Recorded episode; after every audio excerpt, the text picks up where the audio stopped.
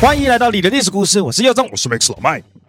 啊，都给你讲，来、啊，讲完了，都给你讲、啊。今天我们要为大家带来的故事是，你说啊，来啊，今天欢迎来我们的特别来宾啊，哈，耀宗，小李，大家好，我是小李。哎、欸，小李，你今天为我们带来什么样的故事啊？我今天来为大家带一首歌，带一首歌。小李今天要带来一首歌啊，不是讲故事哦。哎、欸，不讲故事，你，你今天要带来？哎，我走错棚了，不好意思，我去隔壁棚啊。今天为为大家带来一些就是一定有兴趣的故事。啊，非常有兴趣的故事，就是这种故事，你不要讲说你对历史有没有兴趣啊，只要是人类、灵长类，嗯，有 GG 的，OK，有 Minus 的，什么什么？啊，不不不，那个 Virgin 的，什么什么东西？你要讲什么？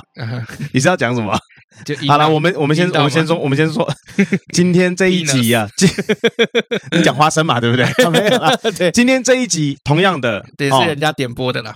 里面点播，然后十八禁，好不好？一样十八禁，没有十八禁，没有十八。我觉得这个，我一开始以为这个是十八禁，那结果嘞？结果我觉得就是因为你没有满十八岁，你更要听这一集。OK，好，那么这一集我们用，如果你今天你的父母愿意让你听的话，我觉得非常欢迎。OK，我们是以理性的角度来探讨这一集的，所以如果里面有笑声，我们只是想让它听起来不是那么严肃啊。对，我们是秉持的真善美，然后用学术的心态在面对今天的议题。哎，对，就哈哈哈！我跟你讲啊，那个 Peanuts 啊，非常 啊，这样子笑吗？对啊，我上次弄了一个 Virgin 啊，哈哈哈，这样子的。哎，不不。这样这样这样这样就太物化了，不可以啊！是啊，就好像这样不行，不好听，不好听。那我上次那种美化一点，mature。好吧，我们今天言辞尽量这个，我们言辞会会收敛一点，收敛一点，哎，收敛一点，哎，对，就是就算骂骂脏话，对，只准你提老母。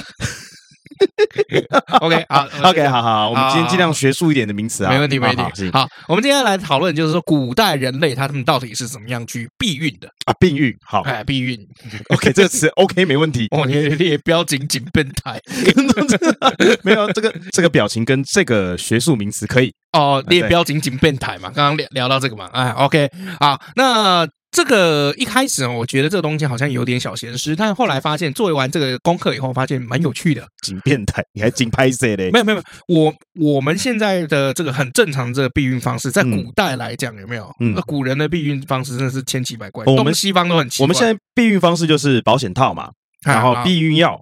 哎，或是避孕环，哎，结扎，避孕器，哎，避孕器，哎，对，或者是有一些什么，还是有一些那种什么什么体外射精什么之类的，嗯，对，哎，那呃，其实古人也有想到这些东西，所以其实今天做的一切，其实古人也大概都有做过。我们现在是塞一些避孕环嘛，嗯，古人的避孕环以外，还塞了更多奇奇怪怪的东西。呃，像像什么样的东西？你简单讲一下好了。呃，比如说，嗯，鳄鱼的大便。鳄鱼的粪便，古人有塞过鳄鱼的粪便，是因为鳄鱼粪便的密度比较低吗？不是，是因为粪便是大部分都是酸性的，而酸这一类的东西是可以杀精的。哦，OK，嗯，对，所以像比如说在这个古埃及啊，他们也有曾经拿过什么，就是阿拉伯树胶，然后跟蜂蜜浸湿的一些羊毛棉球，然后把它放到女生的体内里面。为什么呢？因为这个树胶碰到了这个水分，它会膨胀，嗯，哎，它就会塞塞满。然后蜂蜜呢？在经过微生物发酵以后，会产生乳酸，嗯，而乳酸一直到现在都是杀精的这个配方，OK，作为杀精剂来使用。所以这是埃及来讲，而且很好笑，这是用埃及当时是用象形文字，然后来把这个方子写下来的。嘿，然后再来就是说，我们刚刚不是讲这个粪便嘛？对，粪便避孕有没有？那个是来自于这古印度。印度人对，那动物粪便的病愈是在三千多年前的这个印度跟埃及都有使用过。当当时他们使用什么鳄鱼或是大象这样子认为具有神秘力量的动物粪便哦，哦，这个保护啊，有这个神仙护体的感觉。哎，对，但我欢欢乐之余哦，还有得到这个强身健体的功能啊。但通常就是被诟病下来，就是太臭了。啊，对啊，因为粪便嘛，对啊，就很臭。对，有香的粪便吗？我我不知道，因为我没有闻过鳄鱼的粪便跟大象粪便。好，因为这些动物的粪便就一样有高度的这个酸酸性，嗯，好，只要有酸性的，就有一些杀精的这个作用。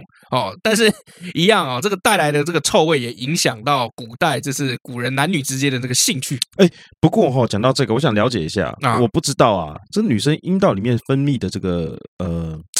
体液啊，嗯，是酸性还是碱性的？呃，我记得是最好是弱酸性，弱酸性哦，那就没问题了。对，最好的是弱酸性。好，所以像你比如说有一些这个女生专用的一些润滑剂啊，或者是专用的一些这个呃，比如说一些药。嗯，好，你有一些分泌物啊，什么的一些药，它很多都是做这个弱酸性。OK，哎，弱酸性。好，那呃，在古老以前哈，像在希腊有没有？他们还提倡怎么样？要剧烈运动来避孕，剧剧烈、剧烈、剧烈、剧烈。你这样你要也好意思说你是 Podcaster，说话都说不清楚。你长这么拍谁还不是先可以做 Podcast？所以我用声音看看有什么问题。好，好，剧烈运动是怎样？比如说像一个。呃，西元二世纪有一个希腊的这个医生就建议，就希腊妇女有没有，就是呃，在行房以后要反复跳要七次来避孕。哦，应该是要把它跳出来吧？对，哦，像比如说欧洲其他妇女有一些更可靠的方式，就是医生会鼓励他们半夜有没有来回推四次那个膜。施救那个膜，哎，那个膜，哎，或者是性间，就是性行为以后蹲下来排出精液，打喷嚏，上下跳。啊，这个好像有点道理哦。你看呢？之前呢，有人说，如果你要怀孕的话，就是在你这个做完爱之后嘛，体内射精之后呢，女生倒立，啊啊，就有坊间就说法，女生倒立，让这个精液跟精子可以流进体内，啊，比较容易受孕。有这种偏方的说法。那那事实上后来当然证明了，其实这是没有用的，没有用的，因为精子本来就是因为精子游游到体内有没有？好像才十几秒就游进去啊。对，所以剩下就是什么时候。游到卵子，所以如果以坊间的这种想法来看，你倒立容易怀孕的话，就是你跳着跳着蹲下来，它就会排出来了。呃，对，如果坊间的方式的话，当然也很多经过很多失败的案例。啊，就 很多人在评分还是还是怀孕，对对对对对，就是经过了很多人类的出生来验证避孕的失败了以后呢，古人就发现就是说，嗯，剧烈运动好像没有什么用，所以后来他们就发明就是说，那应该要在这个。女生的这个内部去涂一些别的东西，涂涂抹抹，然后来看看能不能预防这样子。所以古希腊人还会用什么明矾跟酒、海水，然后还有醋来洗阴道。好可怜哦！对，以前古代避孕其实女生真的是蛮可怜的，因为以前都觉得就是说男生是负责射，然后女生要负责接，就是就避孕是你的事情。那除了呃像刚刚涂那些五维博维的有没有哦？那他们还会怎么样？再找一些五维博维的塞进去。我们刚刚讲了这个鳄鱼大便嘛，还有这个蜂蜜，那还有一些呢塞一些什么，就那个雪松树的这个树胶，雪松啊，OK，哎，那还有一些这这个古代中国跟日本还会用一些丝质的油脂、破布团、海绵，再塞到女生的阴道里面来当做隔离的屏障，根本就是在乱搞嘛。他以为是马桶堵住，是不是？马桶要堵堵马桶啊？哎，对对对对，大概是这样，乱搞一通啊。哎，对，那后来就塞着塞着，后来演变就变成一些阴道酸。就有点类似避孕器哦，子宫颈避孕器那一类的东西啊，这还正常一点，听起来。哎，对，那呃，在西元二世纪的时候开始出现这个阴道栓啊，那很多材质其实都有拿来尝试做过，嗯，哦，像比如说石榴浆，然后刚刚讲的大便 又是大便也算呢，也其实也算了，某方面来讲也算，然后还有一些这个这一这一类的这种木质的屏蔽物有没有？他们会雕被雕刻成一种凹形。凹凸的凹凹形，然后形状很像门栓，所以叫阴道栓。嗯，哈，对。那有一些数据表明哦，像维多利亚时代有没有？哎，这个这种方式还很受欢迎，就大概呃十八十九世纪的时候。嗯嗯嗯嗯。哦，那在二十世纪的时候，三零年代就开始淘汰了。废话嘛，看有新东西不用哦。那其他还有一些是什么？就叫你吃东西，吃一些毒物。哇，天哪！对，四千多年以前，中国妇女会让他们饮用什么汞、水银。哦，太伤身了吧！这个砒霜，然后或者是马钱子碱这种东西来避孕，这太伤身了啊。万一不小心真的有了孩子的话，生出来也会是畸形哎。啊，就是他们觉觉得这个避孕有没有杀掉小孩也算是一种方式啊，那就是流产喽。哎，对，嗯，也算呢，也算啊，没错啊。哦，因为从古至今哦，其实哈，为什么我们一直在讲说要有这个正确的这个性观念？为什么？因为古代就是因为不正确的性观念，才变得就是说哦，怀孕是男生的 ability。避孕是女生的 responsibility，嗯，都是 the T，对，就好像就是说，呃，避孕是女生才要做的，所以不是哦，就是如果男生了解越多，像我们比如说我看的资料越多，我就觉得就是说，干女生真的是从古代真他妈有够可怜，对啊，哎，我今天今天不能讲脏脏脏话，对，没没，女生真是老木真是有够可怜，那老木也是女性啊，老木真没有，我觉得女生真是可怜，你看从以前啊，就是这个。男尊女卑嘛，好、嗯，再来就是我们刚刚讲的性的部分嘛，再来奴隶嘛，对不对？嗯、还有什么裹小脚嘛，这些全部都是一个就是女生独独啦，不平等的对待啊。对啊，因为当时是这样，就是都把女生视作为就是物化了，就是男生的财产。那其实，在古埃及、古希腊跟古罗马的时代，人们其实就有产生这个避孕的意识。但是当时避孕的原因是两种，第一个是崇尚小型家庭，哦，不要不要人太多，呃，最好是怎么样？就第一个就是生一男一女是最棒的，因为爸爸跟妈妈，然后女儿儿子，哦，一家四口啊。对，男生可能来继承一些副业，或者是继承一些家族的的一些遗产。嗯，好，女生的话就作为比如说婚姻或者是这个联姻的这个筹码。嗯，哎，对。那呃，还有另外一种就是预防疾病。所以你会发现，就是说这个避孕还有分有很多这种是阻隔法，就大家会希希望就是预防这个疾病，预防什么疾病啊？性病啊，嗯，就是性病。以前就是有很多是，就是以前卫教也不好嘛，然后其实也没有洗得很干净。你要想想想看，这个法国人一辈子才洗几次澡？四次啊。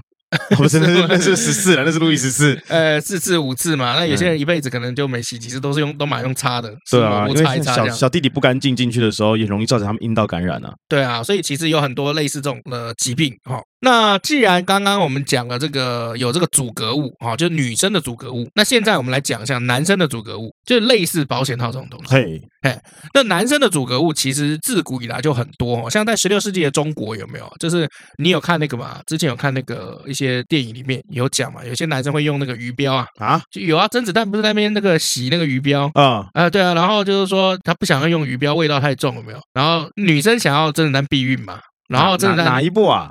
就是那个甄子丹就是隐姓埋名，然后一个人的武林啊。哦，一个人的武林，那不是一个人的武林吧？那是哪一部？就是反正他就是被追杀吧。武侠好，武侠对，武侠他不是在那边在那边做事的时候，那女生就跟他讲说要带鱼标。呃，就是要哦，汤唯嘛，汤唯对对对，那边洗嘛，然后那个甄子丹就说他觉得味道太重，他说那个你不用的话会生啊，他说没关系，就多一双筷子，多一口饭而已，哦，有没有？你看，连这种小小的枝微末节都看出来，男生很自私，哎，这个要自己承认的。那这样这样子的这种方式哈，像比如说鱼标啊，或者进了有这些蚕丝蚕丝的这个纸来制作，好，这种以前古代中国这个套套啊，被说是阴家。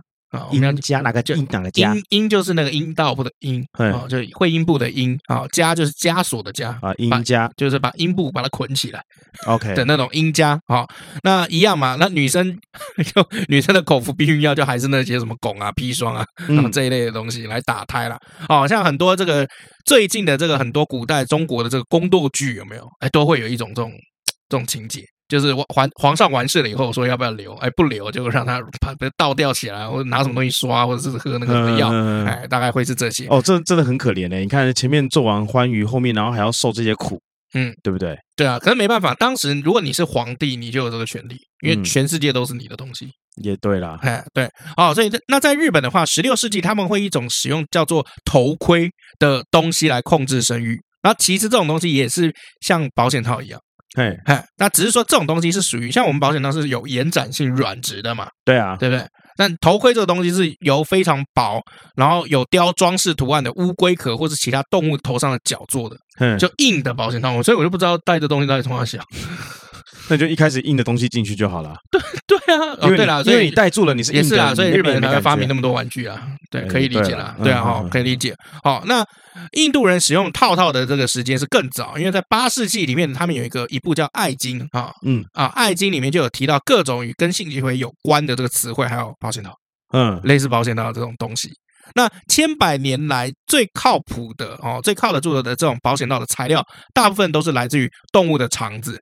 OK，对，动物的肠子，哦，最接近现代男性保险套的也大概就是动物的肠子。为什么？因为一开始就是来由这个用动物的肠子来做的。嗯嗯，啊，就是第一个保险套发明出来，就是那种很类似的这种现在的这种保险套做出来，是真的就是用盲肠做的。嗯，好，所以很好玩哦，就是他们的生产商有没有生产这个地方公司，最初居然是屠宰场。OK，还有做手套的女工。嗯，就屠宰屠宰场的工人跟做手套的女工，然后一开始在大量生产这些东西。嗯，好，那反正就很好笑，就资料显示哈，史料显示是屠宰场的工人，或许是最早发现动物肠子有其他功能的那群人，有可能啊，拿来装水啊，还是什么的，就发现哎，这个是密不透风的，为什么水都滴不出去？哎，根据可靠的史料记载，因为他们常常在包那个香肠啊，香肠不是要用那个肠子外面的那个膜啊，然后他们看那个香肠看一看，就觉得嗯，跟我下面那个也蛮像的，不如拿来包我下面。啊，就发现 OK 了，对对哦，那他们就开始做这种另外这种小生意啊，就动物的肠子啊，包括膀胱、胆囊跟表皮，其实都是材都有曾经被用为这个材料了，嗯，好，对，那几千年来都是拿来类似做这种这个这种保险套。或者是安全套的这种这种，呃，算是原料。好，那二十一世纪质料最好、最流行的套子，还是由通厂子来生产的，一直到二十世纪哈。那其实，呃，很多人都会想，那当时这些资料是怎么留下来的？是来自于修道士的这个日记跟信件，还有教条里面都有大量这个资料。正常啦，他们可能会规定啊。我我我不清楚，但我只是觉得很有趣。嗯嗯，从修道士的文献里面找到。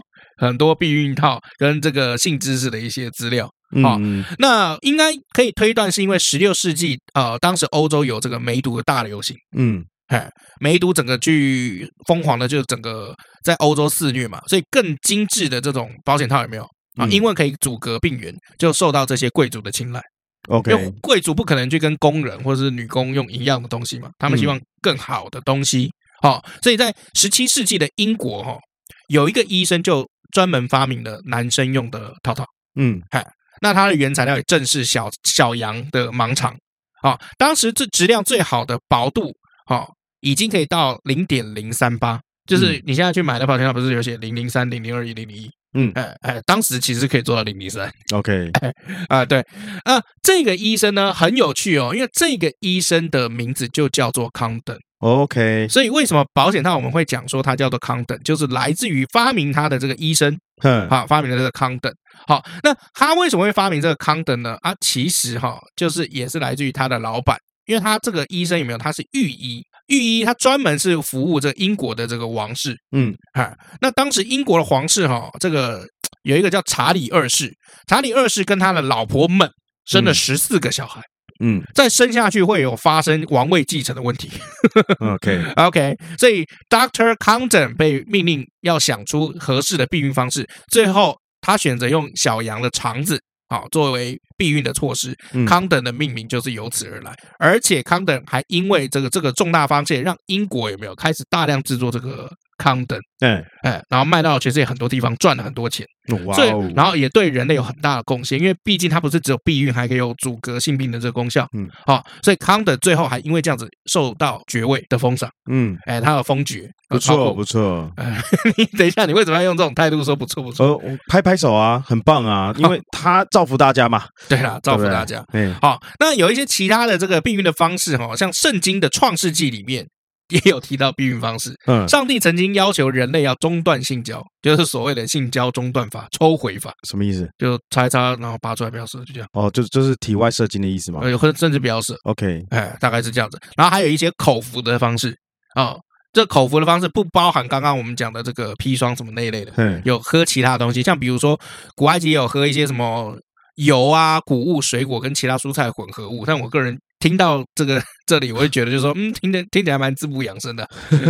好，OK，好。那在罗马哈，罗马也很好笑啊。就是罗马人曾经有发明，就是说怎么样，就是把一个柠檬有没有切开，切开来塞到女生的阴道里面，然后来避孕，就一个柠檬对半剖，然后再塞进去。这是哪招？因为酸嘛，嗯，酸类。那柠檬也挺大颗的啊。啊，也没有，现在的柠檬很大颗啊，也许古代柠檬比较小。然后还有一种呃。后来还当然还有各种各式各样的嘛，像比如说一八三二年哦，在麻州那个有一个医生哦，叫查尔斯，他的发明一种避孕溶液哦，是怎么样？就是当你做完了以后，可以通过注射器把这个溶液注到这个子宫里面，嗯，哎，然后这种配方有没有？有很多种哈，像比如说里面可能有有盐啊、醋啊、啊哦、抑氯啊、亚硫酸锌啊，或者是硫酸铝钾哦这一类的东西。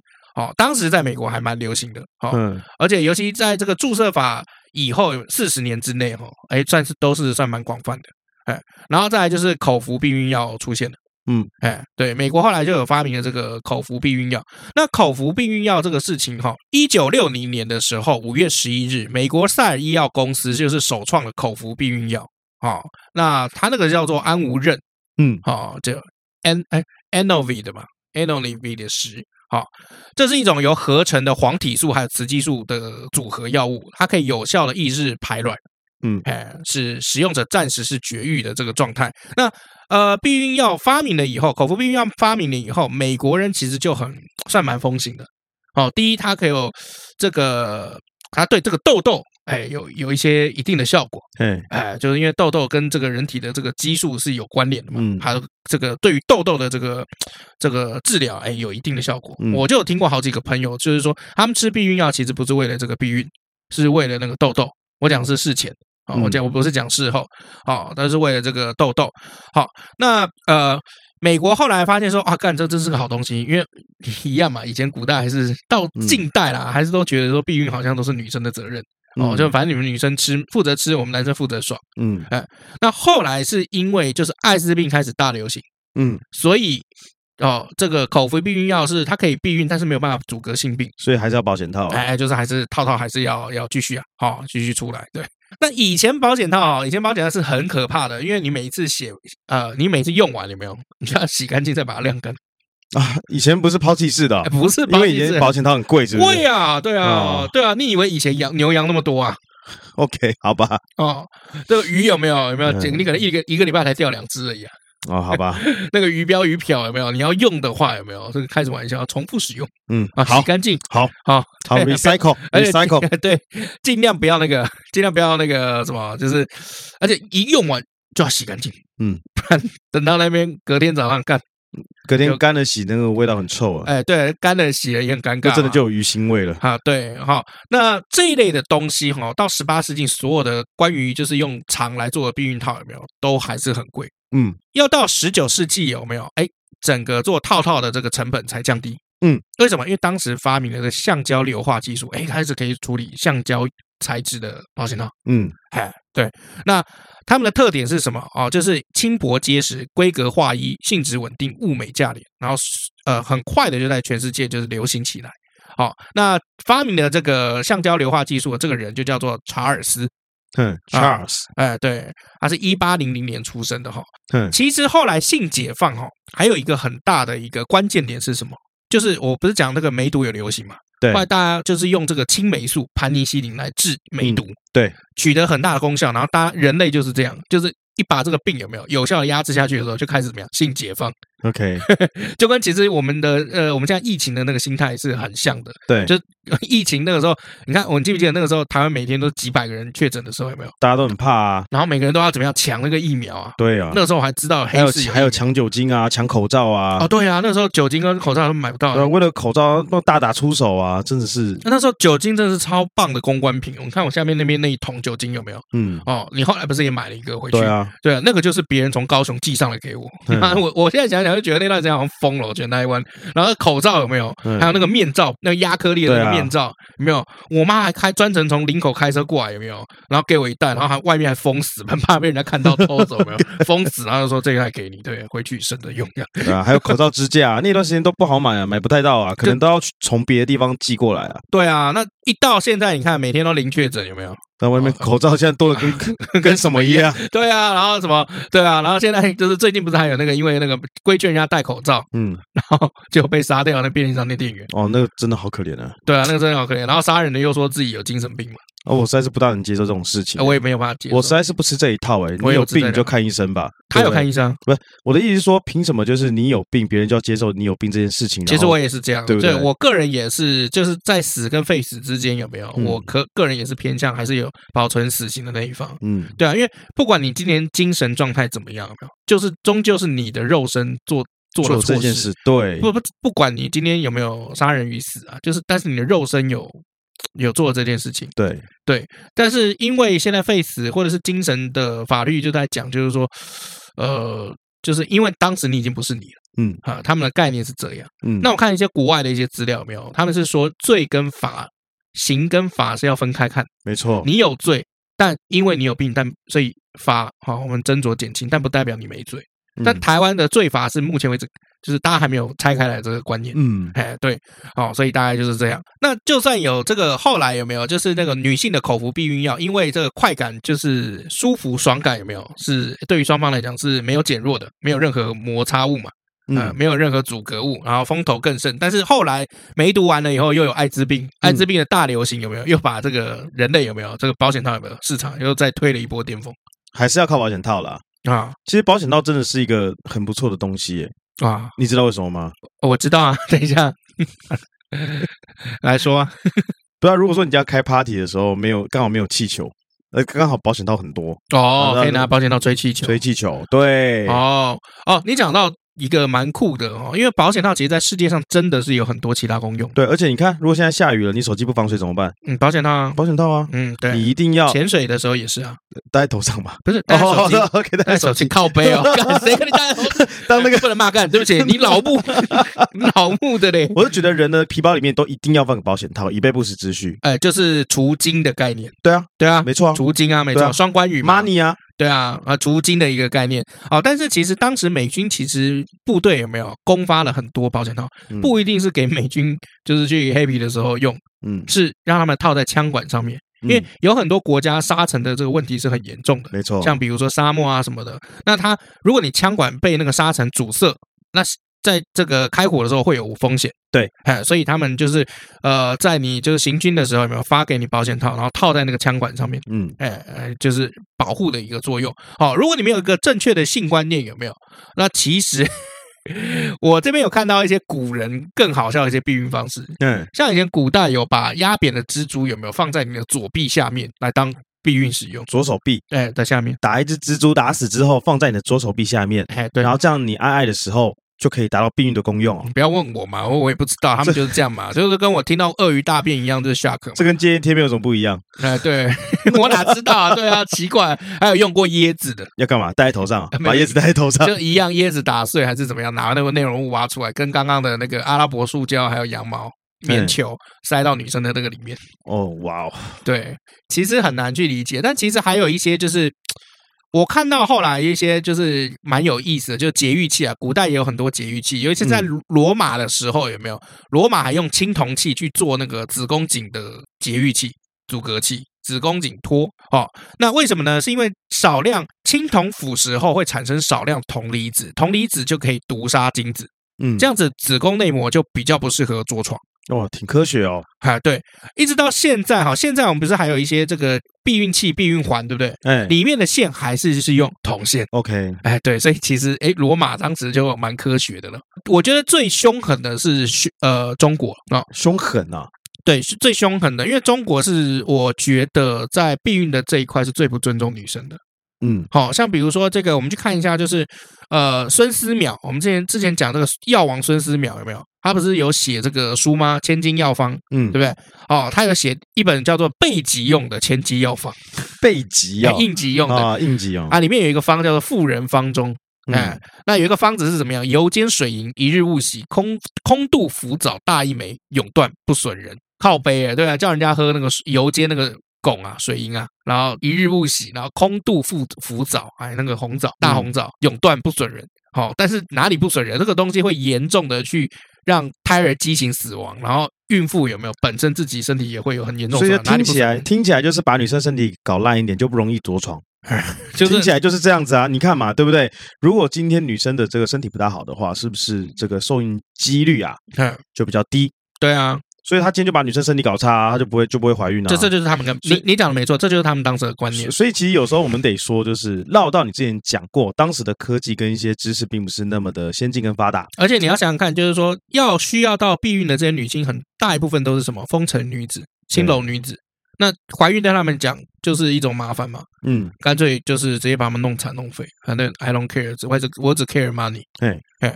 对，然后再来就是说，像这样子堕胎哈，就有点堕胎药的这种感觉了啦。哦，还有用什么样子的方式呢？比如说大剂量藏红花，然后飞燕草，然后还有马兜铃，还有欧洲的细辛哦，这但这一类的药有没有都可以毒害母婴呃？但居然还用了几百年，所以也无怪乎为什么古人有没有就是 寿命那么少那么短啊？对啦，我也真的是觉得无知啊，对。那二十世纪初以后，又出现完全放到子宫里面的这个避孕器。嗯，啊，便宜的避孕器是用玻璃或金属做啊，那贵的避孕器是用动物的骨骼，还有那个蚕宝宝那个蚕有没有？它变成鹅的那个唾腺、唾液腺中吐出的一些成团的蛋那个蚕丝蛋白，嘿，然后来来做的。OK，呃，所以这这个就是属于贵的啊，这就避孕器啊。套套这个东西哦，其实过去哈、哦，长达到几百年来都有各种不同的说法。嗯，好，像比如说这个我们刚刚讲这个中国的说法是阴家嘛。嗯，好，这其实，在西方有没有有很长一段时间，这个套套是被说什么手套？OK，哎，就手套啊？为什么？因为你记不记得刚刚我们讲的就是有很多做女性手套的在生产这个东西，嗯，所以干脆就说它是手套。好，然后再来就是莎士比亚的爸爸也是一个卖手套的哦。好，对，所以莎士比亚在自己的戏剧《特洛伊罗斯与克瑞西达》这部这部戏剧当中，让克瑞西达让自己的手套送给特洛伊罗斯，哎，这就是一种。很隐性的那种隐喻，嗯、就是那种我们来爱爱吧，哎，对对对，就是那种性邀约了啊、哦，这种性行为的这种象征哦。然后很有趣的地方，这就在于什么？就是其实大部分很多人在发明这个什么什么东西，然后他们就会说这我发明的，这我发明的，这我发明的，懂吗？比如说汉堡，汉堡到底是谁发明的？德国人说他们发明的，美国人说他们发明的。哦，唯有保险套这件事情，大家都在互相推这个 这个这个部分。比如说，法国人确信它是由英国人发明的，嗯，英国人反过来用一个法语词，用气球的这个法语的词呼哦词汇来称呼安全套、保险套。好，所以大家都不愿意让这个套套的这个名称属于自己，嗯，哎，很酷哦。那人们对于就是保险套的昵称还有哪些？比如说英国雨衣啊，然后法国的那个气球嘛，还有肮脏拖鞋。然后女士手套、维纳斯女神的盾牌、机器啊，这些都有。嗯，好，对。那你去看那个各国的词汇哦，那对于这个保险套的这个说法啊，名词，其实你也可以看到一些就是很可爱的一些东西。哦，像比如说法国讲它是英国雨衣，葡萄牙说它是阴茎的衣服，意大利说是手套，香港说这叫防弹背心。嗯，哎，西班牙说这是给鬼亚气球。爱尔兰很好笑，为什么要叫 Johnny？Johnny，OK。好，澳洲是说爱的手套，印尼是说阴茎葫芦，希腊说是大衣，巴西却说是小小衣服。OK，对，德国说是淫乱带，丹麦说是橡胶男。哎、嗯，这是他们当时就是世界各国的保险套奇怪称呼。那日本的话就是直接就是用外来语 condom，然后来讲这个保险套。对，那后面我们讲一个小知识哦，就是保险套到底可以伸多长？嘿，哎，因为应该有很多，你应该在网络上很看到这个很多男生啊，都会讲说啊，我想要买一个大一点的保险套。嘿，对啊，这下那个保险套太小了。嗯，哎，对，这个这个，尤其是日本制保险套，我觉得都干都太小，哎，不能讲干，就妈妈妈妈老木太小了。你不能就直接讲太小了吗？对啊，太小了。OK，好，那保险套它可以伸伸到多长？好像可以绕地球两周吧？靠北啊，没有 太长了，没有太长了吧？那是阴囊展开啦，那是阴囊展开的长度啦。是啊，因为保险套大部分现在保险套这个日本做的品质算是世界数一数二。好，那保险套在日本又被归类为是管理医疗的工具，所以有法律规定，就是在保险套经由到大家到手上之前呢，要好几道检验的这个程序。好，其中有一种测试的这个程序叫做破裂测试，就是把它拉到干操场。OK，哎，烂超超长超长哦，或者是把这个套套有没有在空气胖虎里面有没有灌气，一直灌气，好、哦、灌到直到破掉为止。嗯，哎，对，然后借此来测试这个套套可以撑到多少程度哈。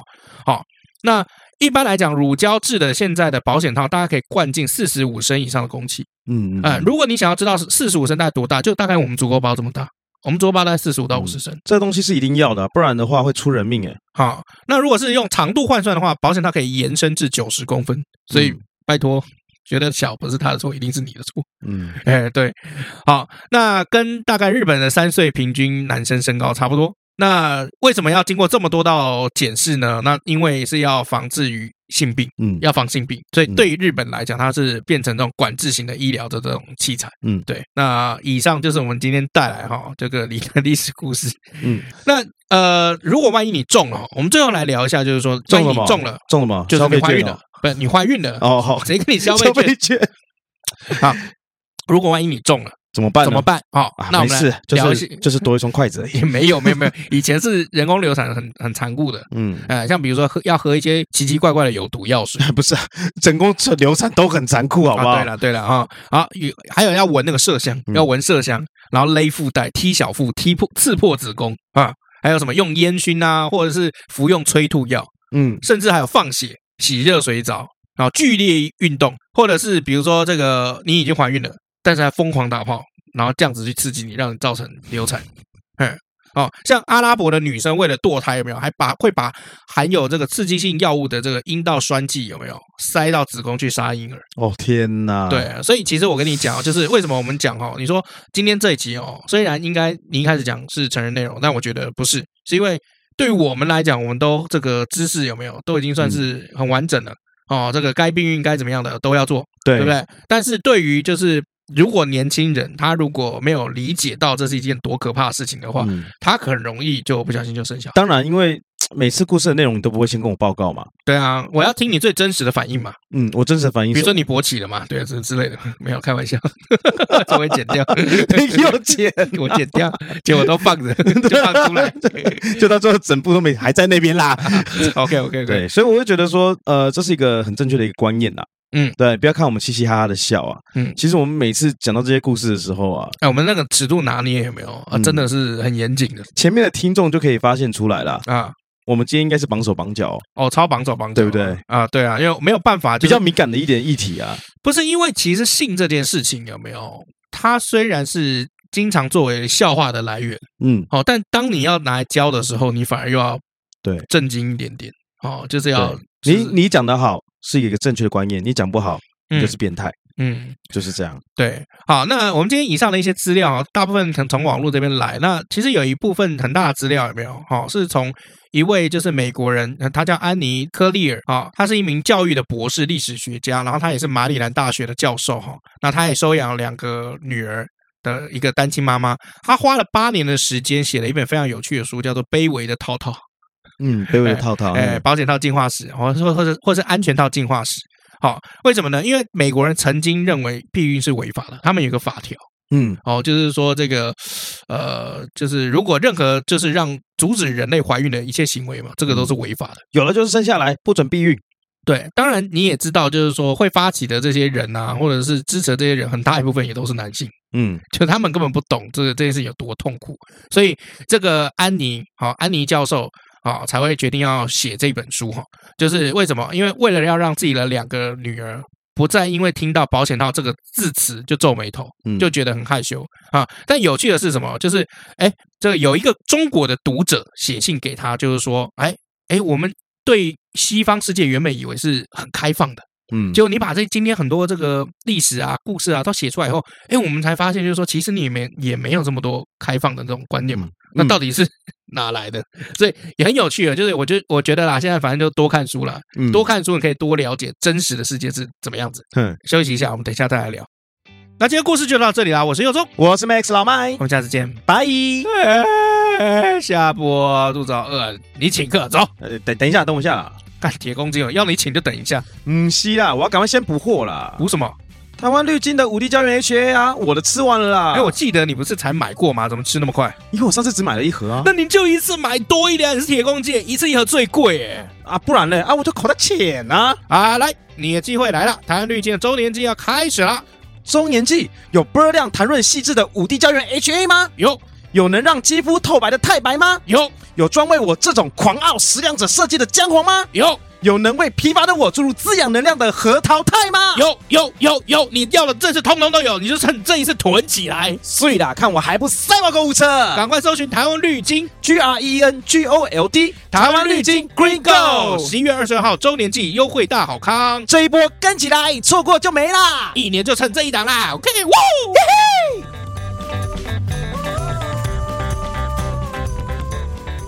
而我们回来啦！啊，真的回来了。OK，好。现在人很多人都觉得这个老外很开放，嗯，感觉好像就是今天晚上喝一杯，然后突然看对眼，然后就可以嘿嘿嘿，嗯，是这样吗？其实我觉得这种事情哦，不限于国外啦，其实台湾也有很多啦。其实对很多啊，因为我像我有一个朋友哦，可是因为大家会说这个起源是因为就是台湾比较是西化嘛。受西方思想比较严重，嗯啊，不然不会是一个民主社会，你懂我意思吗？嗯，哎，对，所以呃，所以才会问你说，因为你在国外过嘛，常去美国出差，然后这又去澳工打工留学，是不是真这样嘛？讲点实话行不行？做一个 podcaster，我就在讲一下自己的人。我就在讲实话，我就真的不记得这件事。但是我不记得这种事，你会不记得？你去国外跟人家羞羞，你不记得 就没有啊？你不要老天一天到晚那个黑化我好不好？啊，不然你就直接承认，就是说我结婚了，所以以前的事情我都不记得。我结婚那些事情我都不记得。没有，我有一个朋友了，在台湾朋友出现了，这个时候朋友就出现了。我有一个朋友在台湾啊，哦，他长得还蛮帅的。啊。哦，然后呢，这个有一次呢，他的另外一个朋友哦带了一个女性友人啊，嗯，啊，那个女性友人是俄罗斯人，嗯，哦，我这边不是要污名俄罗斯人，只是刚好真的这个女性角色真的是俄罗斯人啊，嗯，然后呢，就他朋友说啊，这女性友人啊，我朋友啊，嗯，哦，那明天刚好没有碰没有空陪他。好，明天刚好没有空陪他，对，就请我朋友帮忙陪他，就是大家出去走、出去玩。啊。啊。然后我的朋友呢，就带这个这这位女性啊，俄俄罗斯女生，俄罗斯女生啊，就是到处去嘛，然后去了什么金山啊，还有什么地方这样子啊。然后后来就是晚上就是休息嘛，嗯，然后就睡在一起，嗯，对啊，就才认识第一天，嗯，对啊，所以这种故事也是有啊，对啊。不是啊，我是讲观念呐。你讲的是这个是范例，而且这也不是特例啊。你喜欢讲范例，我就讲范例给你听啊。你每次都叫我讲范例，讲一下嘛，不然你要讲什么？我今天来不就是来讲这些了吗？那我刚刚讲范例了，你又不满意，我有点不太满意，感觉还没有。你想听什么？重口味的来，来，你有没有重口味的故事的？来啦，观听众就是要看到血浓成河啦。重口味，我想一下啦。这以前我去澳洲的时候啊，那时候我们就会打黑工啊。那澳洲去的基本基本上一开始都打黑工啊。啊，未必啊，真的啊，未必，这就看你的命运了。人品，人品，看你的人品啊，能不能接受啊？然后那那个时候呢，我是在这个一个马来西亚人的手下面打工。嗯，这个马来西亚人长得还蛮帅的哦，有点混血的感觉。啊，哦，然后呢，他的身旁呢总是不缺女孩子，正常嘛？对啊。那这群女孩子呢？呃，也有也有台湾来的啊，也有香港来的啊，也有韩国来的，嗯，哦，那这些女孩子呢，她们住哪边？一般来说，这个工头啊，都会给我们地方地方住，嗯，dormitory，呃，不是，是 share house，是 share house，叫 share house，然后他会每个从每次发粮给我们的里面去扣我们的房租，嗯，好，那这群女孩子呢，很妙，嗯，不用扣房租，为什么？嗯，全部住在工头的家，哦，就睡跟他睡一起，对。然后呢，其中一个女孩子跟我另外一个女性友人讲，他们在那个房子里面是怎么样？嗯，每天轮流陪她睡，哦，每天轮流陪她睡。然后呢，他就养着这全部女生，所以这群女生呢，她们都有钱赚，因为她有帮她打工嘛，比如说什么采采草莓啦、采采地瓜啦这些东西，嗯，有钱赚，不用付房租，嗯。然后呢，可是每天轮流陪她睡觉啊，食物也不用担心，因为这个工头都会买。其实这个有点听起来像原始社社会，有没有？就是这个样子啊，就是有一个首领嘛，首领就是负责就是发配这个资源，然后他会指挥手下的这些这个男生，然后去负责就工作做事，帮大家就是获取这个资源。嗯，然后有些女生女性其实有一些就是会利用自己的先天上面的这个优势，嗯，然后去亲近这个首领。啊，那从首领那边获取更多的庇护啊，庇护跟资源，哦，这个其实自古都都有。我会讲，这是各取所需啦。因为说真的，你今天离开那边之后，他也不会一定留你啊。对啊，你要离开了，你就是到一个新的环境啊。所以这边发生的事情，其实就留在那边啊。对啊，没有人会去管你到底怎么样，因为就是为了生活嘛。对啊，这让我听起来还蛮红药丸的，红药丸与蓝药丸哦。因为最最近我这个朋友也出了新书哦，《坏男坏男人的权谋权术》哦，这一本呢，那个那个奥克出的哦。那他出这本书里面，他居然把鬼谷子写进去，就是男女生交往的一些东西里面哦，我就觉得蛮酷的。那他就是他，因为他第二本第二本书就在讲红药丸、蓝蓝药丸，就是两性交往的这个世界里面哦。呃，对于男性来讲，你可以怎么样具有更多的优势？哦，他来讲，然后他第一本我记得是写这个坏男人的孙子兵法，就是利用孙子兵法，然后告诉你就是怎么样在恋爱里面胜出。所以大部分的女性读者都蛮讨厌他的，男性的读者都看他超超喜欢他。这是全民情圣嘛？对对，但是他就是用一种不太一样的概念啦，因为他我们现在哈呃，像台湾对于男生的教育来讲，就是说你要尽量多忍让女女生居多。嗯，哎，对，比如说什么。接送啊，或者是女生下车帮人家开门啊，帮人家拉椅子，绅士的表现什么鬼的？嗯，哦，其实台湾男生很多的，我从小到大的教育啦，都是忍让跟包容女性比较多的。啊，我也是这样子。对，就这样，包括我记得我小时候听到 AA 制，我整个傻掉，我不知道那是为什么会这样。因为我从小被教育就是说，出门跟女生吃饭就是男生要付钱。哦，你是这样被教育的？嗯，我从这样子被教育到大的，就所以我出门的时候不管怎么样都是我付钱。哦，是我不是这样子、欸，我是从小被教育说，出门的时候啊，你是男生就多付点钱，但是多付点钱，多付点钱，但是，是全付。对，但是如果说你们要分开付也没有关系啊，但是你要让人家知道你是大方的。啊，这样就可以了。比如说你去开房间，哎，谢谢，打完折以后五百八十一块，然后你就跟他讲说，哎，你们你有没有一块？没有，就是就是说不要得寸进尺就可以了。得寸进尺什么意思？就意思说，比如说今天哦，我们去吃了一家餐厅好了，哦，这家餐厅可能非常非常贵，那我们都还是学生嘛，嗯，对不对？你也不要尽量说全部都是由我来出嘛，嗯，你我们可以互相一点点。对，哦，我们讲到最简单的一个点好了，今天你说帮女生这个拉座位啦。开车门啦，嗯、这些动作就是比较 gentleman 一点。开公车门，开个 帮他招手，然后公车，对吧？好，我送你上车拜，拜拜，路上小心哦。嘿嘿，对。就是我觉得这些，我觉得有时候这些 gentleman 的这些行为啊，是非常 OK 的。我觉得女生信任建设也是 OK 的，但是从另外一面看来，不能把它当做理所当然。有的时候这个相处是互相的。男女的纠纷有很大一部分就是说，当一方在付出的时候，另一方居然会觉得这是一件理所当然的事情。对，这这这这件事情不限男生这样或女生这样，是双方都都是要对对对对，就是男女生要公平啦。所以公公平就是观念的公平。没错没错。就像比如说，嗯。呃，你不能说你一直对人家好，然后你就要一直要求这个回报。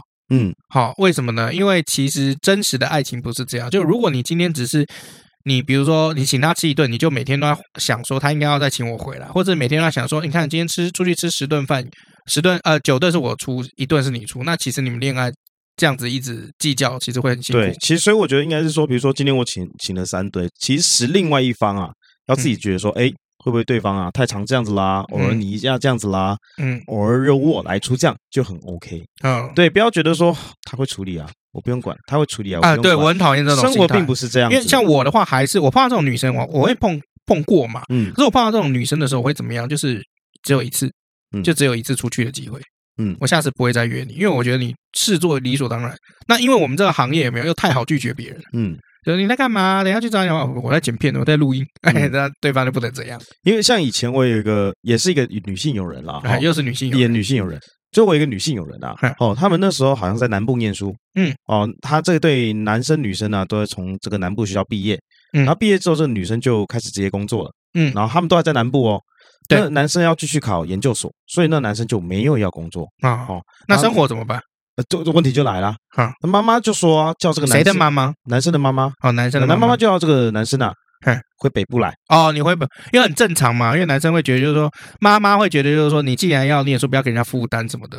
没有，不是不是不是，妈妈只是觉得说，你看你毕业你就回来念书就好了，待在那边念书干嘛？也很合理啊。对，那个男生就想说，他就是想在那边跟着女朋友在一起，因为想要自由嘛。对，然后妈妈不给他钱，妈妈就不给男生钱了。OK，所以变成这个男生的生活是在养，这女生在养。嗯，买电视。女生花钱，房租女生花钱，吃饭女生花钱，男生想出去女生花钱。哦，男生还想出去啊？你不是该念书吗？对啊，他说跟朋友吃饭什么，看都是跟女生拿钱啊。嗯，可是男生从来没有想过说要去工作。那女生也有跟他说过，哎，你要不要就是打个工嘛，打个临时工也好嘛。就你一一个礼拜打工打一两天，然后这两天每个月每个礼拜赚两三千块，你自己补贴你还也 OK。现在可能没这工作，以前我们二三十年前的时候，还是有在发传单啊、塞信箱啊、补习班这些。展场对，都还是有这种工作可以做的。对啊，而且都是领先的哦。男生都不要，所以有时候这个生活是互相的咯。那后来结局怎么样？男生连家里都不打扫，男生连家里都不都不打扫。女生天在我们在家看书嘛，钱都是女生在花嘛。结果你也你也不打扫家里，你也不整理一下家里，回到家衣服你也不洗。哦，那这这很糟糕了，非常糟糕。呃，最后分手了。呃，没有这件事情，我觉得应该在男生不工作之前，就是同居的时候就是事有蹊跷了。对，所以我觉得。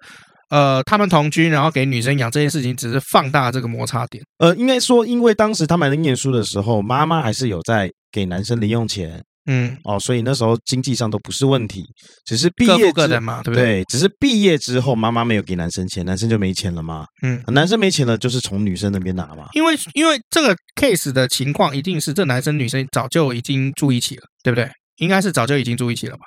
嗯，还是男生一开始是住别的地方，不然你说不打扫，从学校他们从他们有没有住学校啊？他从学校毕业出来啊？你不可能大一到大四都住宿舍啊？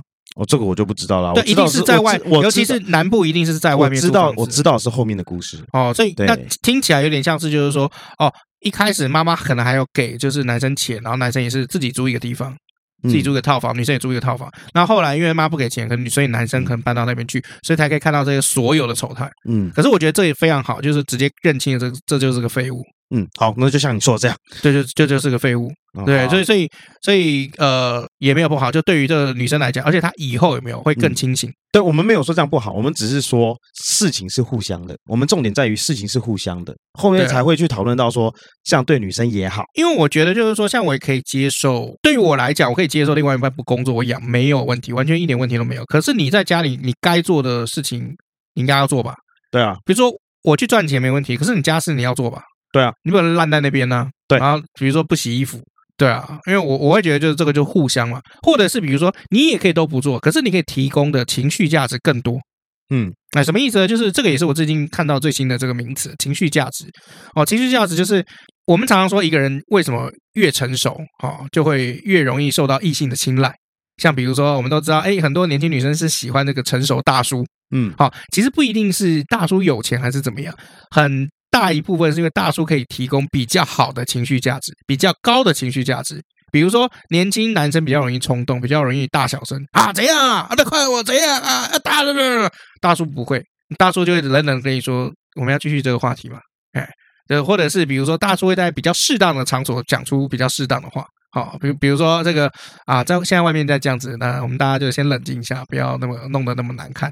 嗯，哎，大叔比较可以讲这种话，就另外另外一半可以体验到这个前所未有的温柔，也不算温柔，我会这样讲是温柔，绝对是温柔。好啦，你要这样讲也可以啦，就是包装这样子也可以。所以像其实说，你看那个韩国那个像欧巴在包装的时候有没有？嗯，这些包装出来其实就是那种温柔体贴。然后其实大部分这个所谓的温柔体贴这四个字就是情绪价值。嗯，哎，所以所以其实。呃，我觉得如果另当另外一半很可以提供情绪价值的时候，我甚至也觉得不打扫也没关系。事实上证明，打扫是一件专业的工作，嗯，收纳打扫都是一件专业的工作，很多人都不会做哦。像呃，我请个这个四小时的这个清洁工，有没有两千块？哈，就可以把家里打扫的就很很好。比起我们可能要花两天的时间，我觉得请专业的，我我觉得。反正你有钱嘛，有什么关系，对吧？不是不是，赚钱不就是为了这个嘛？赚钱就是让他对啊，所以反正你有钱嘛，有什么关系？对啊，所以就我就赚钱了。所以我觉得，可是如果今天这个女生她又没有打扫，就是家里面也不做饭，然后也没有提供你很好的情绪价值，也不温柔也不体贴，然后觉得你做的一切都是应该的，那就赶快赶快赶快踢掉啊，没什么。这真的是这样，所以我是觉得，就是台湾男性，因为男女生都一样了，因为没有太常谈恋爱。我觉得西方有一个 比较好的地方是，至少他们很年轻就觉得谈恋爱这件事情是很正常的，所以常常会在电影里面看到，就是说，哎，爸爸把女儿送出门到门口的时候，就问那个男生，就是说今天几点接她回来？或者是说我跟你讲啊。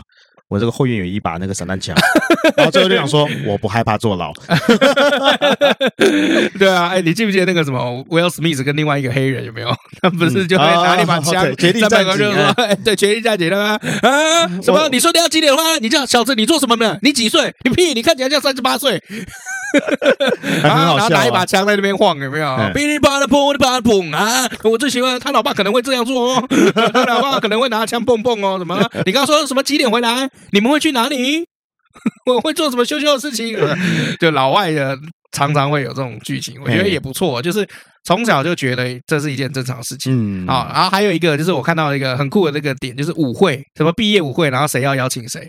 哦，这个蛮有，这个蛮有趣的。哎，对，我也觉得这个就是很有趣，因为这个就是一个很重要的异性交流嘛，就是一定有一个大事件，就是你必须自己做这个功课，你要提出邀约，嗯，然后邀约了以后，你，因为我记得很很常是发生在高中嘛，嗯，哦，高中的时候，因为美国人十六岁就有驾照了，哎，哎，啊，开车过去接这个女生。然后女生也会先跟家里就讲，就是说毕业旅会可能是，比如说是 Chaos 会来接我，或者是比如说 Charlie 会来接我，哎，对，然后然后家里就会说，哦，好，那我们去买衣服或者怎么样。他们这个邀请哦，已经不限于一定是男生约女生了，女生也可以约男生啊。嗯，这个做一个小故事哦，就是他们在国外常常会有一些游行啊，很有趣啊，什么啊，庆典之类的啊。啊，那我有一个弟弟在美国啊，嗯，在在美国长帅帅的，比我还帅啊。然后呢，就比你帅有够难。对。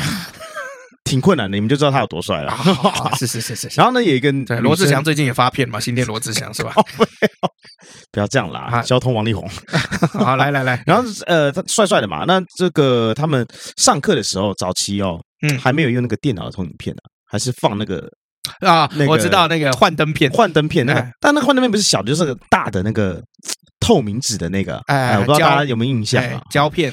好，那你要换张的时候就换一张，换一张，换一张。嗯，再换一张，报告到一半的时候，换到下一张啊，那个上去以后，那个 黑影一投出来，就问我弟弟说：“嗯、那个谁谁谁。”请问你愿不愿意跟我一起去参加游行？游行啊，游行。是聚会还是游行？这样游行。感觉还是那种 No War，那时候有 那个有那个庆典啊，游行啊，什么嘉年华那种啊，嘉年华 OK 对，你愿不愿意跟我一起参加游行？嘉年嘉年华很很温暖哦，好蛮暖的，很可爱。对，哎，最后还是去了啦。哎，所以那当然，因为这个很很棒啊，这个而且这还是怎么样？这还昭告了全班呢。你说他是我约的，我的，对，Sorry，对面的外面的女孩子，他我的。因为我记得我在高中的时候看过一个，我觉得那个男生做的最浪漫，就是呃，当时有这个雅虎什么相簿啊、无名小站什么的嘛，他收集了这个女生大概两三百张这个相片电子档，嗯、然后去做那个蒙太奇，就是用这三百张照片拼出这一个女生的这个大头，嗯，大头照，哎，然后做成一个很大的画框，然后送给她。哦，哎，我觉得还蛮浪漫的，对。但是因为我也不知道是谁，然后我也有一些不太好的经验，就是我觉得送东西这件事情必须要起到告知义务。嗯，告知其他人说我正在追她的义务，嗯，不然就会很惨。因为像我以前就是有喜欢一个女生，在高中的时候，那女生很漂亮，她喜欢棒球，我就去呃网络上买了，就是她喜欢的棒球员三四个，买了她那个签名球，然后送她，然后送她以后，她超开心，在生日的时候，她超开心，然后觉得很感动，什么张泰山啊，就是很多啦哈，这是四个，然后结果一个礼拜以后，她被别人追走。嗯，送东西这件事情并没有起到。其他告知别人的这个作用，对啊，送东他收到你的东西，他也很开心，但是也并不代表他就很喜欢你啊，嗯，对不对？而且说不定人家早就在追他了，对，你自己不知道，是是是是，其实是事情是这样，所以其实这个但也我觉得也很好啦，就是就高中的时候的一些青涩的一些回忆，对啊，四颗球看出他，对，每个四颗球，四颗球看出他，球很贵。有比躲避球贵吗？贵很多哦。那我一颗就一千了。那我感觉好多了啊！那我感觉好多了。反正我高中啊，对啊，我高中也算有钱的。我知道啊。好了，我们来念一下留言了。好，我们来这个念一下 Apple Podcast 的这个留言哈。好，来啊。首先第一个哈，这个人的名字很可爱，叫做为何各种名字被都被用过？我不信，这是他的名字。哈哈哈，对，很可爱啊。他说我们的对话很可爱到不行，给了一个爱心啊，因为他是看 GQ 推荐知道我们的。哦，Thank you。听历史也听我们的故事。是很棒，加油啊！感谢他。好，另外一个人，IT 八七九，这也是老朋友了啦。哦，他是讲说攻克一百集，他可能最近才听到一百集啊。攻克一百集，做到百集真的很不容易哦。啊，希望节目长长久久。不过雪华轩真的不行，他是老孙派，讲那个老孙两面啊，他是老孙派，他是老孙。好，Thank you，谢谢你的支持。哎，对，好，那个看一下那个 Facebook。好，来到我们这个淝水之战下面的留言哦。好，哦，这个。意林啊，他说：“我终于把 Apple Podcast 听完了，谢谢你们让我上班不无聊。重点，你们常常无厘头搞笑，很猛。嗯啊，意林，谢谢你，谢谢。嗯，哇，那一百多集听完了，这个也是很厉害，一百多个呃，一接近一百五十个小时。对啊，而且而且而且我们后来的这个时间呢又更长啊，有时候甚至超过一个小时啊。嗯，对不对？多几集五集来又是一集的时间了。嗯，对吧？的的确，感谢他们啊。对啊，如果在我们的人生可以在。某一个人的人生里面占据一百五十个小时，也算是蛮厉害的。我觉得这个人没错啊，我 respect 啊，respect，因为本来就是这样啊，就是你喜欢这个人，就是看他在你的人生时间里面占据了多大的成分。对，所以其实说，像我今天喜欢看，比如说我喜欢看某个人的电影，好了，嗯，我很庆幸可以呃花时间，因为比如说这个 Christian Bale 好了，就是演蝙蝠侠这个啊，我很喜欢他的这个表演。嗯，对，好，之前我讲过他的全集嘛，嗯，那很多人不是很多人知道，他在更早之前有一部电影叫做这个，好像叫做《美国神经病》吧，嗯，还是什么《美国杀人狂》啊，嗯，他里面是一个看起来文质彬彬的人哦，对，然后呢，但他很喜欢杀人，然后他有他有一点性变态。啊啊，把人尬完之后把人给杀掉啊。早期电影他们能够最会拿捏的是什么？气氛，嗯。他不用带动太多的运镜，他不用带动太多的道具，他可能只要一个人在那边简单的一个配乐，嗯，然后配上演员的眼神，你就可以感觉到这个画面多么的恐怖，然后那个多心寒到骨子里面，嗯，你我都了解，嗯，他就是这种感觉。嗯，所以我很庆幸，我可以花很多时间在他以前电影上面，包括他现在电影上面，嗯，真的是非常棒。所以你刚刚讲到说，我们可以在某一个人生命当中占有这一百五十个小时，觉得很开心。对，所以我也去去了解，说我也很 respect，就是 Christian Bale 这部分。哦你懂我意思吗？我懂啊，就是对，可是就是实实际上就是这个样子。对啊，好像所以那些追星族就是这样，他们很乐于让这些巨星在他的人生占据了大部分。对，可能有时候有些有些低潮，他可能准备要自杀了，嗯，但他可能听到某一首歌，他就回神过来了，对啊，他就等于就救了一个人了，这首歌就是有他的意义在，所以才讲粉丝为什么后来在这个网网络世界，我们叫做什么 followers，嗯，对，就是追踪者，就是这个样子啊，嗯。哦，就是追随着他，就是他的视线点在他身上，从背后这样追随着他，嗯，所以我觉得感谢啊，我这做这个节目我也是蛮感恩的啦。好，okay, 谢谢谢谢。好，那你今天要推荐什么样的电影？我今天要推的电影叫做《辖区现场》。辖区现场，对，它是一部韩剧，哪边可以看得到呢？呃，Netflix 就可以看到，又是 Netflix。呃，对，他在讲什么？他在讲说就是免费仔，这账号我付钱的，你有付钱？我有付钱。你不是说你蹭别人呢？没有，是别人蹭我啊。哦，对，因为你给你爸妈这些什么蹭？对啊，专心听好不好？回去听不知道第几集我讲 我。你麻烦你从第一集开始听。我不要。啊，辖区现场，他在讲说哈，这就是警察派出所的警察，他们是不是都要赶往现场？那在现场里面呢，会去碰到很多很多事情。什么事啊？比如说这些实习生，他们第一次碰到有人死掉了。啊，实习生第一次碰到实习，哇，很冲击啊！或者是说，这个实习生看到有人这个被被强奸啦、流血啦，甚至里面有个议题，就是有这个性暴力犯啊啊，这个连续性侵犯啊，甚至也有这个学校的议题哈，就是他们可能在学校里面就是想要去倡导一下关于性这方面的啊，所以我才会性方面的知识还是犯罪学知识啊。我跟你讲，通常警察会把这两件事挂在一起。好，就是知识跟犯罪学是在一起，因为毕竟是工作嘛，毕竟是工作。哦，所以你才会推今天的这个主题，这部电影《辖区现场》。而我觉得，好看吗？好，我跟你讲，前面两集有点闷，但是这两集撑过之后，你会发现后面越来越好看。跟洛基一样，洛基也是啊。洛基基本上，我觉得直接看最后一集就可以，因为最前面两集、三集洛基都超闷，而且我在看女洛基。哦，对，那但是洛基这个后面有没有？当那个鳄鱼洛基出来之后，看我整个笑翻，我整个被圈粉啊！对啊，超可爱，鳄鱼洛基超好笑。那辖区现场的话呢，它比较没那么烂尾，没那么矫情啊，也比较走实际面一点。那我也觉得比较贴近我们生活。嗯，比较贴近人性，多多少少有点小情小爱，这是很正常的。对啊，毕竟要要捧明星嘛。对，但是在这个工作方面呢，我相信可能不止在韩国，可能很多国家，包括我们台湾，嗯，哦，或者是其他亚洲国家，都会碰到上这种官僚制度的问题。哦哦，韩国经常拍影片去讽刺或是刺激他们的官僚制度。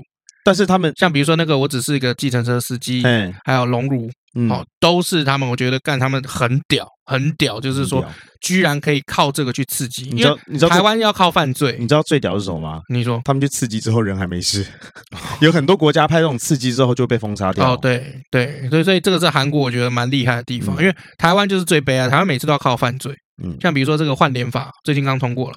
哦哦，就是 AI 吗？对对，AI 换脸以后最高判七年。嗯，好，然后还有那个这个跟踪性骚的这个事情。嗯，好，但也是一样嘛。但我觉得啦，我觉得会过得那么快，也是因为蔡英文居然在里面也变成换脸的主角，嗯，也有关。那不管怎么样，都都都赶快推出来了，也不是件坏事喽。但馆长哈，馆长最近的直播就有讲，我感谢你通过这部法。嗯，但这些酒驾、杀人，然后这个性侵的这些呢，是不是也要判重一点？嗯，他希望同步做。而不是挑这些对他们来讲算软柿子的东西做，嗯啊，那我觉得馆长其实讲这句话也蛮公道的。当然了，对啊，所以因为我我们做这一集其实是这样，就是说，呃虽然前面讲一些轻松的知识，但我有的时候还是觉得，就是说，第一啦，不要封杀小孩子对这方面的探索的需求，然后你应该是去引导他去一个正确的路。有的时候你越封锁他，他越想知道，啊，那他就走歪，就走歪了。对啊，就走歪啊，对啊，就像那个，哎，我有我一些朋友就是。后来那个他的性质，他觉得女生爽就是要买一堆玩具，然后又疯狂的捅女生，这个就是歪掉了啊！这就完全他觉得每一个女生都应该要这样子，他觉得每个女生都可以这样开发，都歪掉。我就觉得就是这是歪掉。好，好，那以上就是我们今天节目的内容啦。我是刘忠，我是 Max 老麦，下次见喽，拜拜，拜。